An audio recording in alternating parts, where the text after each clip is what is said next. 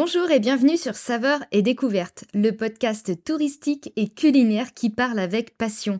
À chaque épisode, je vous donne des astuces et des temps forts. Ces épisodes focus sont là pour ne rien manquer.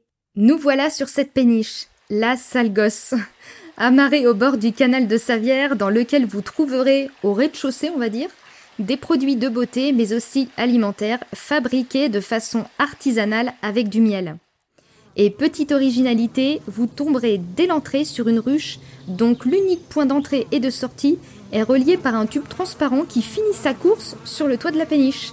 En été, vous pourrez alors voir le balai incessant des abeilles.